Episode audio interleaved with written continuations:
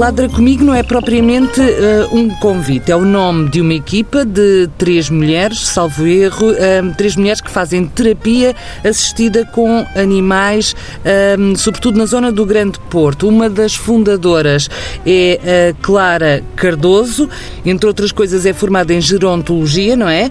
E Sim. começo por lhe perguntar, Clara, que trabalho é o seu? Ora bem, eu tirei a minha formação na Universidade de Aveiro, na Escola Superior de Saúde da Universidade de Aveiro, depois segui para o mestrado e depois uh, enverdei por esta área da, das intervenções assistidas por animais. Uh, eu tirei o curso de intervenções assistidas por animais na Associação Animas. É um curso que forma duplas uh, de profissionais de saúde e cães para desenvolver atividades com diversos públicos, desde crianças com necessidades especiais, adultos e, e na área da terceira idade, que é a minha área. Neste momento estou também no terceiro ano da licenciatura em terapia da fala, porque acho que eh, na parte da comunicação também se pode fazer muito com a ajuda dos nossos companheiros de quatro patas. E antes de mais, o que é que cada um de vocês tem que aprender para poderem ser uma equipa eficaz? Eu acho que a principal competência que nós uh, aprendemos no curso é a comunicar com o nosso cão porque uh, antes de, de, o cão manifestar qualquer sinal de agressividade, ele dá-nos uma série de sinais a nós. Pode ser um lamber de pata, pode ser um bocejo, pequenos sinais, uh, e, e, isto varia de cão para cão. Uh, aprender a avaliar o comportamento do, no, do nosso cão numa sessão e saber se ele está confortável ou não, e se não estiver, temos aí de tomar a decisão de o retirar. Até agora, hum, nunca, acho que nunca nos aconteceu de, hum, disso acontecer, até porque nós uh, temos em conta uma série de fatores durante as sessões para preservar o bem-estar do cão. Aprendem uh, a ler esse comportamento e como é que os tornam úteis, por exemplo, no seu caso, que trabalha mais com idosos?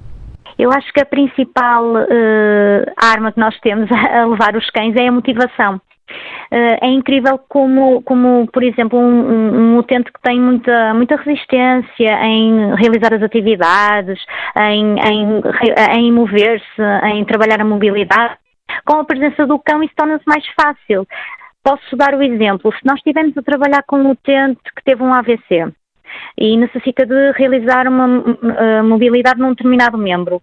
É muito mais interessante nós pedirmos para ele, por exemplo, atirar uma bola ao cão do que estar a atirar a bola só para o terapeuta porque há ali uma resposta ativa do cão e, e, e, gera brincadeira. Normalmente quase todos os utentes tiveram cães, isso, isso ajuda muito porque uh, muitas vezes têm saudades dos, dos seus cães. É ali uma, uma visita diferente. Posso dizer que nesta altura de pandemia, principalmente. Uh, Era exatamente uh, o que eu estava a pensar, se, se, se têm tido mais trabalho. Uh, nós, assim, mantivemos uh, os locais que estamos, claro que redobramos os cuidados de higiene, tanto nossos como dos cães, um, e muitos, muitos dos nossos colegas dizem, já era uma lufada de ar fresco quando vocês cá vinham, mas então agora, com estas restrições todas, com os utentes a não poder sair, ficam muito felizes mesmo de, de, de nos receber e é ali um, Portanto, uma visita diferente.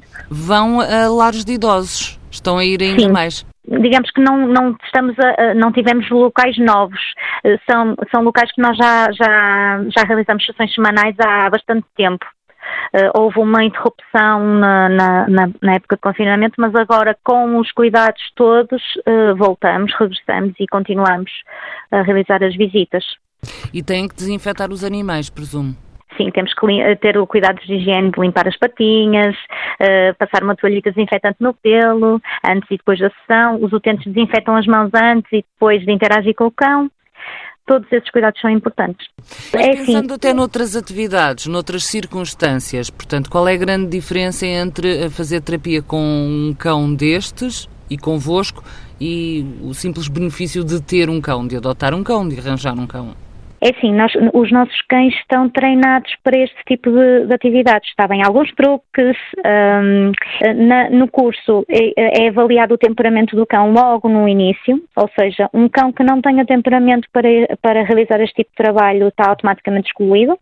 Os cães estão habituados a obedecer-nos a nós Por exemplo, se nós estivermos a trabalhar com uma criança que tem muita dificuldade em controlar os impulsos, um, nós não, não vamos querer que o cão obedeça à criança. O cão obedece-nos sempre a nós. Nós é que damos o comando ao cão e o cão faz o que nós queremos.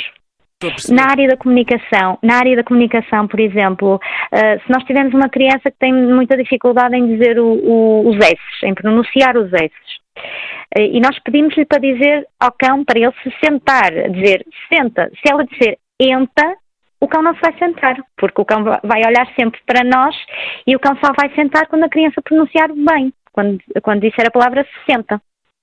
Nós trabalhamos vezes, muitas vezes com terapeutas da fala e trabalhamos essas questões. Só quando a criança diz corretamente a palavra é que o cão se vai sentar à nossa ordem. E então, hum, a Clara tem uh, uns eh, companheiros de trabalho. Quais são? Tenho três cadelas é a Milu, que é uma labradora, a Laika, que é uma rafeira, foi, foi adotada de uma, adotada de uma associação, e a Gema, que é uma cavaleira King Charles, é pequenina, gosta muito de ir para o colo. E qual é, que é a melhor das três? Isso é difícil, é uma pergunta difícil. Não me diga que é Mas... como os filhos. é, é, acaba por ser um bocadinho assim. É assim, elas são as três muito diferentes. E, e, isso também me ajuda muito porque posso realizar atividades completamente diferentes. Uh, a labradora a Milu é, foi a primeira, uh, é muito mimada uh, e, e, é, pronto, digamos que eu acho, eu costumo dizer até que com os filhos deve ser assim, nós temos sempre um filho preferido e neste caso a Milu é, é a menina dos meus olhos. a Milu é, é muito ativa, gosta muito de brincar, mas não é muito, não procura muito contacto gosta do contacto, mas não procura tanto o contacto. Uh, nesse, nesse aspecto, a Laika é super afetuosa, a Rafeirinha. É uma cadela muito agradecida, porque ela olha para nós com, com uma ternura, uh, talvez por ter sido resgatada. A Gema é uma cadela muito ativa e principalmente gosta muito de colo. E foi por isso que eu escolhi também esta raça. Portanto, uh, percebi que não queria ferir uh, suscetibilidades, mas acabou por confessar que a sua preferida é a Milu. É verdade.